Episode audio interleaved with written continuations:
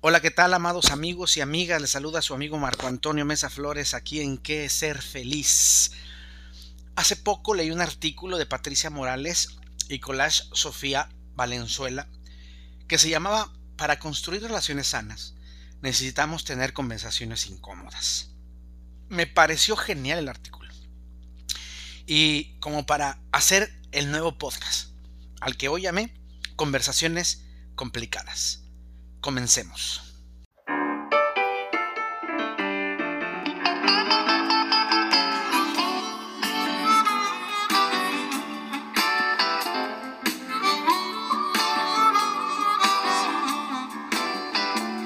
Una de las cosas que más afectan los vínculos afectivos es creer que el otro o la otra debe pensar como yo.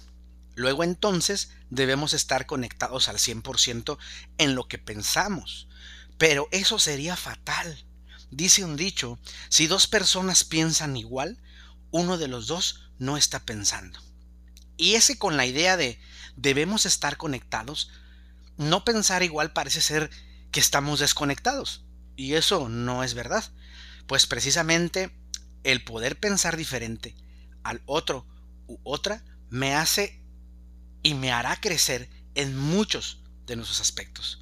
Una de las causas de no pensar igual es que creemos que los demás cercanos a mí tienen la, obligación de leer mi mente y saber qué necesito, qué quiero, cómo lo quiero y cuándo lo quiero y dónde lo quiero y por qué lo quiero. Pero no le decimos nada, esperamos que él o ella adivine todo ese tipo de cosas. Y si no lo hace, arderá Troya. He leído en redes sociales, si te lo tengo que pedir, ya no lo quiero. Y digo, ¿es verdad? ¿Cómo diablos voy a saber qué necesitas si no me lo dices? Y muchas de las respuestas son, si me ama, debe saberlo. Si me conoce, debe saberlo. En realidad, muchas de las personas no saben qué necesitamos. Esperar que lo adivinen es un absurdo y además es muy perverso. A veces nosotros sabemos qué queremos, y pensamos que el otro debe de saber qué quiero. Conversar mis necesidades me ayudará a entender al otro y a uno mismo. El artículo que mencioné cita a una doctora en psicología, académica e investigadora llamada Carolina Spilla, que se ha dedicado a estudiar las relaciones amorosas y el concepto de amor romántico. Y dice, tenemos la fantasía de amor verdadero como dos personas que se complementa totalmente y en ese contexto aparece la idea de que para llevarnos bien tenemos que estar de acuerdo en todo y desde ahí se nos hace difícil tener conversaciones en las que podamos o puedan haber divergencias. Y es que, en verdad, cuando uno comienza una relación afectiva, la que sea, uno debe poner las cartas sobre la mesa y ser transparente diciendo qué se espera de la relación ¿Cómo es que se quiere uno relacionar? ¿Qué estoy dispuesto o dispuesta a dar? Etcétera. Y estas conversaciones son muy incómodas o complicadas. Uno de los problemas que existen en esto de las conversaciones complicadas es que muchos y muchos de nosotros no sabemos qué queremos en realidad. No nos conocemos, porque no nos exploramos, no nos autoanalizamos, porque nos da miedo posiblemente saber qué clase de personas somos. Además, añade que con nuestros arquetipos callamos muchas veces para no tener un problema o no ocasionarlo. Y aunque, aunque a pesar de estar de acuerdo con lo que el otro o la otra me dice, el artículo vuelve a citar a June y dice, cuando se trata de conversaciones incómodas, de poner límites o establecer expectativas, son cosas que nunca hacemos ni siquiera con nuestra familia. Lo pienso particularmente en la relación con nuestras mamás. Solemos dejar que ellas opinen sobre todo en nuestra vida, y en el caso de pareja se da con mayor frecuencia. Y es que hablar de lo que pienso y siento con otros u otras nos da temor, porque creemos que si decimos lo que pensamos o lo que sentimos, podemos perder a la persona que según nos ama o amamos. O creemos que los y las demás me verán como alguien desesperado o intenso. Y eso nos causa terror, porque muchas y muchos nos preocupa qué dirán o qué piensan de mí, sobre todo la pareja y los padres. más mamá que papá. Y es posible que esto sea por el arquetipo de madre que está muy incrustado en nuestras cabezas. Y al no preguntar o decir qué se espera, qué se quiere o qué necesito, muchos y muchos están dispuestos o dispuestas a estar en una situación de incomodidad, de pérdida mental, de paz mental más bien dicho, y paz psicológica. Pues preferimos estar en una zona de conformismo con tal de no perder aquello que según amamos. Las conversaciones complicadas nos llevarán a tener interrogantes sobre nosotros mismos y nos enseñarán que no existe una sola fórmula o forma de vincularse con el otro o la otra. Pues enseñan que lo que nos enseñaron sobre el amor y sobre cómo vincularnos con los, demás no es siempre la manera correcta. Además, nos enseña la pobreza intensa que existe en nosotros con la idea absurda de aquello que nos dice qué es amar. Y como comercial, los invito a comprar mi libro El amor es una mierda, en donde explico todas las clases de amor y el por qué aceptar al otro o la otra para ser mejores personas. Para amar al otro o a la otra es aceptar su mierda, que este o aquella tiene. Darnos cuenta de que ella o él no es perfecto ni de cerca y aceptar eso a pesar del dolor, de la miseria de las expectativas, de que ella o él siempre busca para sí mismo, sin dejar de ver que nadie está por encima de ti, y ponerlo en el lugar correcto, porque tu amor hacia ti será mejor que el amor hacia otro u otra. Las conversaciones complicadas nos harán desnudar no solo el cuerpo, sino el alma o la conducta. Y con eso entender que debemos ser claros en lo que queremos a pesar del dolor que nos cause esto. Porque en realidad la claridad siempre es molesta. ¿Para quién? Para quien sea. Porque nos deja ser y estar aquí y ahora. Y eso quiere decir que debemos ser y no tener. Porque nos causa tanta pena o lástima ser que preferimos callar.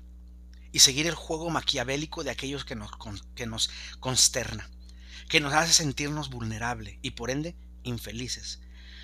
Por tal de vivir en un mundo imaginario, lleno de fantasías pero no real, todo por enmarcarnos en mejor no decir y ahorrarme un pleito.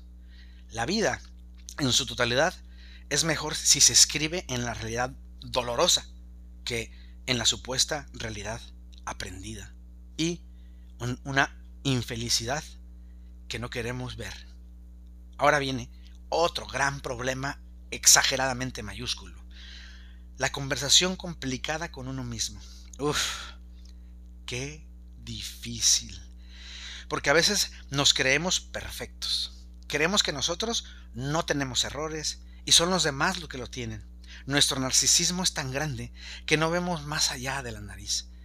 Quiero comentarles que hablé del narcisismo y la egolatría en otro podcast. Cuando uno comienza a hacerse un autoanálisis y se da cuenta qué clase de basura puede ser, lo niega, lo esconde, no lo acepta, porque no es de buen gusto, no es agradable. Pero precisamente por eso es genial. Conocer nuestros demonios, no negarlos, no luchar contra ellos, sino aceptarlos y dejar de alimentarlos, nos va a hacer personas sanas. Porque las personas normales se rigen de normas, jamás van a aceptar que ellos tienen alguna cosa maligna o perversa en ellos mismos. Son los demás del problema y además se van a crear historias en sus cabezas para que otros se sientan culpables.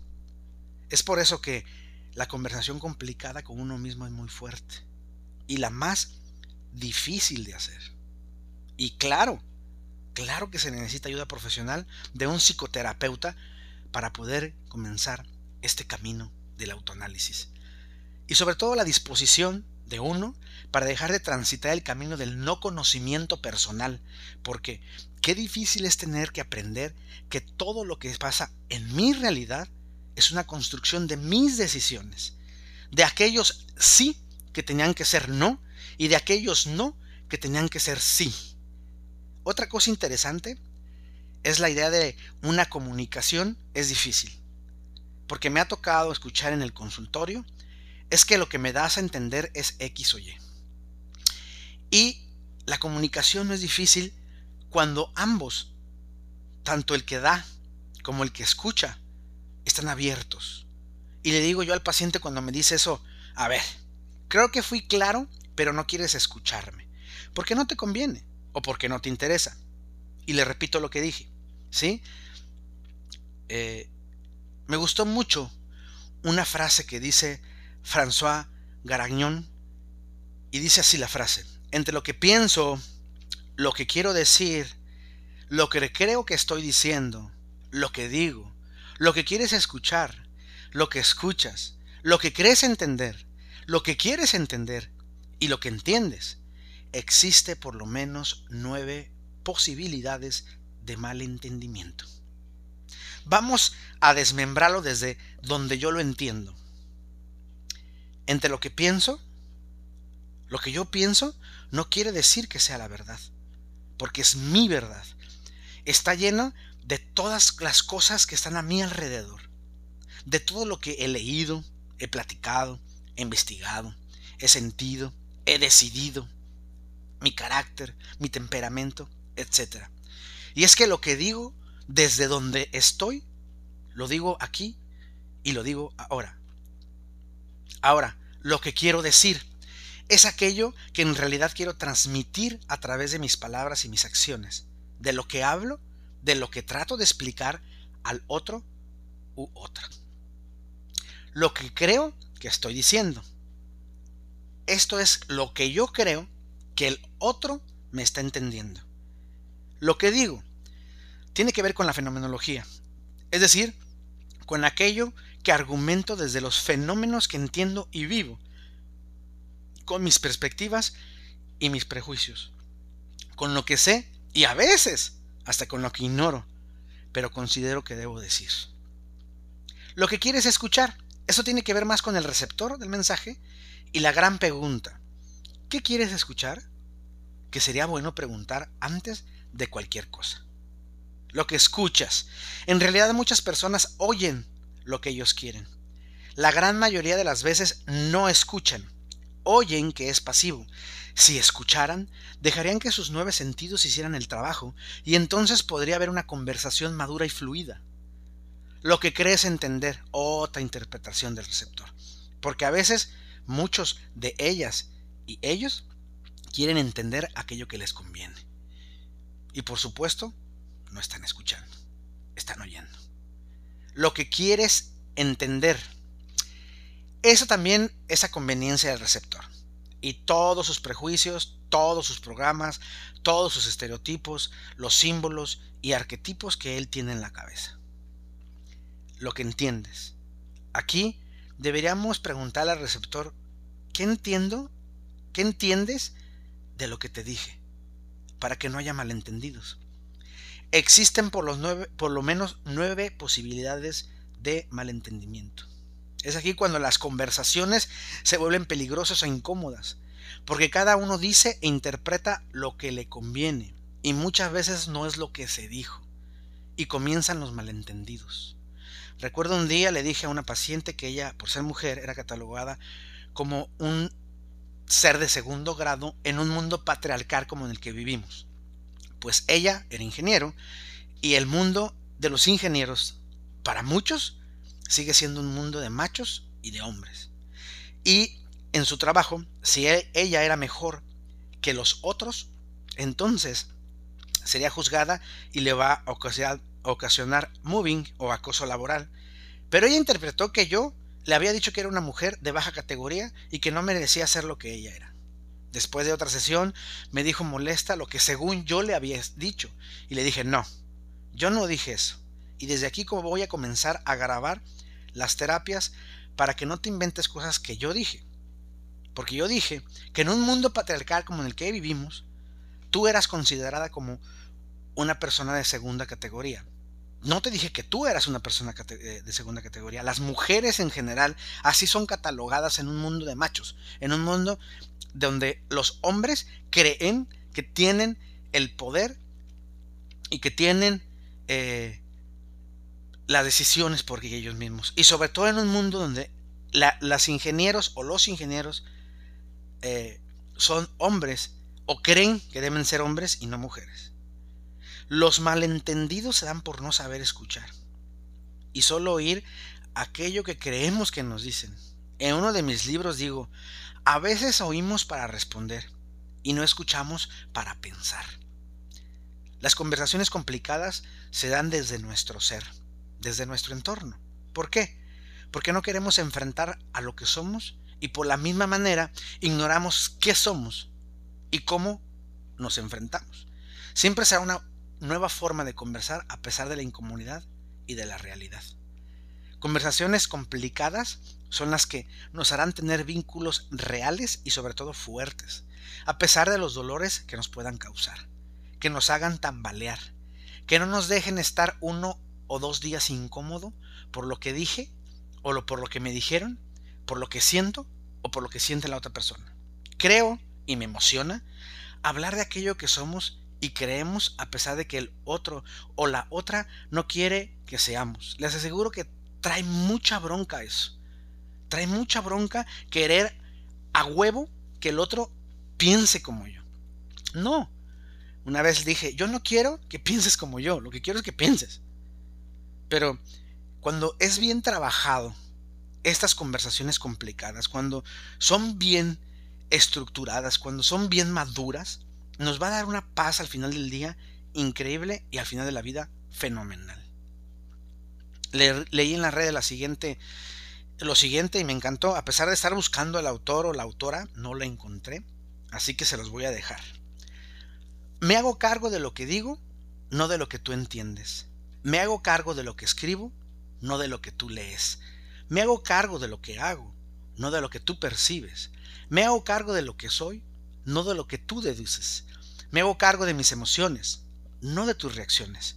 Me responsabilizo de mi vida, por favor, hazte cargo tú de tus proyecciones.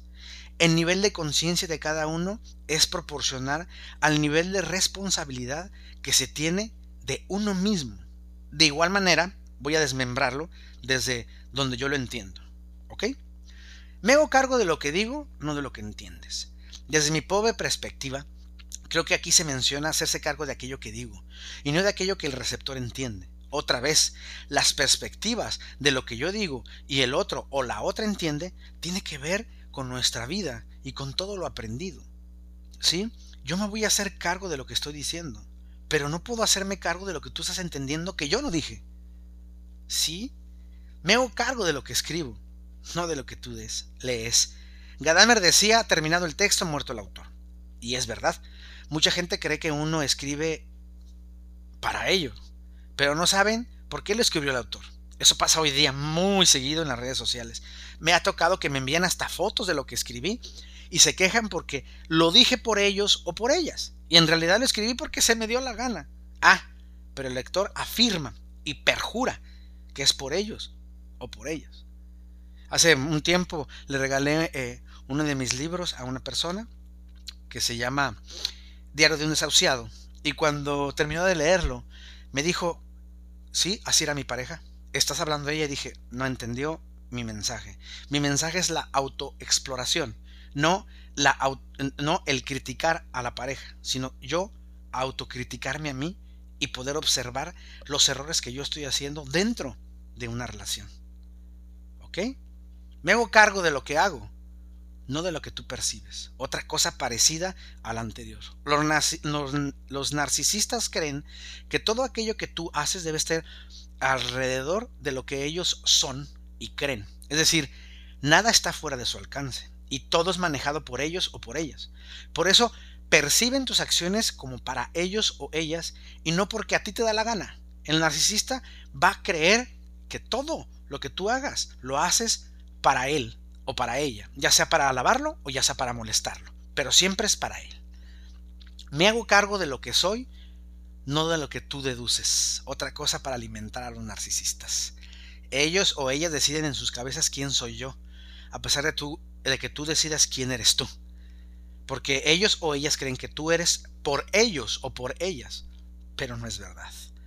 Albert Einstein decía, preocúpate más por tu conciencia que por tu reputación porque tu conciencia te dice lo que eres y tu reputación dice que eres para los demás. Y lo que los demás piensen de ti es problema de ellos, no tuyo. Dejar de alimentar lo que creen en ti va a ayudarte a crecer en tu ser interno. Me hago cargo de mis emociones, no de tus reacciones. Las, las, emociones son simplemente emociones, no hay ni buenas ni malas. Aunque muchos psicólogos te digan eso, ellos o ellas no han leído bastante para entender esto. Las emociones se gestionan. Por eso no existe emoción buena o emoción mala, sino cómo gestionas en tu vida real esa emoción las reacciones de los demás hacia tus emociones a veces no son lo que tú quieres y eso no debe preocuparte, porque estas solo recargan la miseria en lo que ellos o ellas viven. Si tú tienes a una persona con una emoción de ira y te agrede, te vas a sentir mal. Puedes reaccionar agrediéndolo también o en paz, dándote la vuelta e irte. Tus reacciones también no deben estar manejadas por las emociones de los demás. Yo sé que es complicado porque vivimos en un mundo en donde creemos que lo que hacen los demás es para perjudicarme o creemos que lo que hacen los demás es para alabarme y no es así. No es así. Ahora, me responsabilizo de mi vida. Por favor, hazte cargo tú de tus proyecciones. Proyectar en el otro o la otra la pobreza mental se da mucho en estos días, pero cuidado a veces creemos que lo que te checa te choca. Es decir, lo que te molesta es porque así eres. Y no siempre esto es verdad. Hay personas muy sanas que le chocan la injusticia y la señalan. Y no por eso se están proyectando. Es decir, ven al otro o a la otra aquello que les está molestando a ellos en ellos. No. Hay gente que está realmente haciendo una crítica. ¿Por qué? Porque ven injusticia, ven eh, daño hacia el otro. Por eso es importante entender que aquello que nos molesta no siempre es una proyección. Sin embargo, existen personas que sí proyectan sus miserias en uno. El nivel de conciencia de cada uno es proporcional al nivel de responsabilidad que se tiene de uno mismo. Otra vez llegamos al autoconocimiento, al, tener que expulgarnos, a, a, tener que explorarnos mentalmente y aprender que no, que no queremos de nosotros mismos qué no queremos de los otros y hacernos responsables de aquello que sí somos y sí queremos. Quisiera terminar eh, con lo que dice el artículo y cita Jun, que concluye, que concluye eh, le voy a, a sumar al decir los hombres y dice así, sería increíble que todas y todos asumiéramos que conversando, conversando se resuelve, se revuelven, se resuelven cosas. Sobre todo si estás construyendo una relación íntima y profunda. Lo mejor que se les puede pasar a las personas es saber qué pueden estar haciendo en una relación donde va a haber una conversación incómoda. Pero que después de esas conversaciones se van a sentir tranquilos, tranquilas. Se van a sentir ni humillados, ni humilladas, ni juzgados sino que justamente son espacios de confianza para abrirse un poco más y ser más transparentes. Sí, las conversaciones incómodas, las conversaciones complicadas, nos van a traer siempre, en cualquiera de nuestros rubros, amistades firmes, fuertes, leales. Cuesta trabajo mucho, lágrimas también, pero vale la pena yo te aseguro que vale la pena. Por lo demás, amigos míos, les mando un abrazo enorme, un abrazo sanador, muy nuestro. Búscame en las redes sociales. Soy Marco Antonio Mesa Flores en todas. En Facebook, mi foto de perfil es Buda, Jesús y Krishna y ellos están en un puente y la foto de atrás tiene un letrero de advertencia muy divertido porque Facebook para mí es para divertirte. Twitter es una foto mía con una camisa de canache de color azul y Instagram es igual. En TikTok es arroba Marco Antonio Mesa Flores 1. Eh, puedes oírme en Spotify, Anchor y iTunes y en otras 10 plataformas en mi podcast ¿Qué es ser feliz? También en Instagram con mi nombre Marco, marco a mesaflores.com y ahí está, eh, perdón, esta es mi página de internet, no es mi Instagram, este es www.marcoamesaflores.com, ahí está el blog Pregúntale a Marco, en donde pongo las citas si, si es que utilice referencias. o pongo el texto y el texto muchas veces no es lo mismo que el podcast y muchas veces no es lo mismo que el video porque me van surgiendo ideas en ese momento y las digo. En mi correo electrónico, reverendo-sty.hotmail.com, reverendo con V, y si son muy buenos para la lectura, tengo mi columna Camina conmigo en www.primeravueltanoticias.com en la sección de opinión. Y recuerda bien, mi voz irá contigo. Un abrazo cósmico.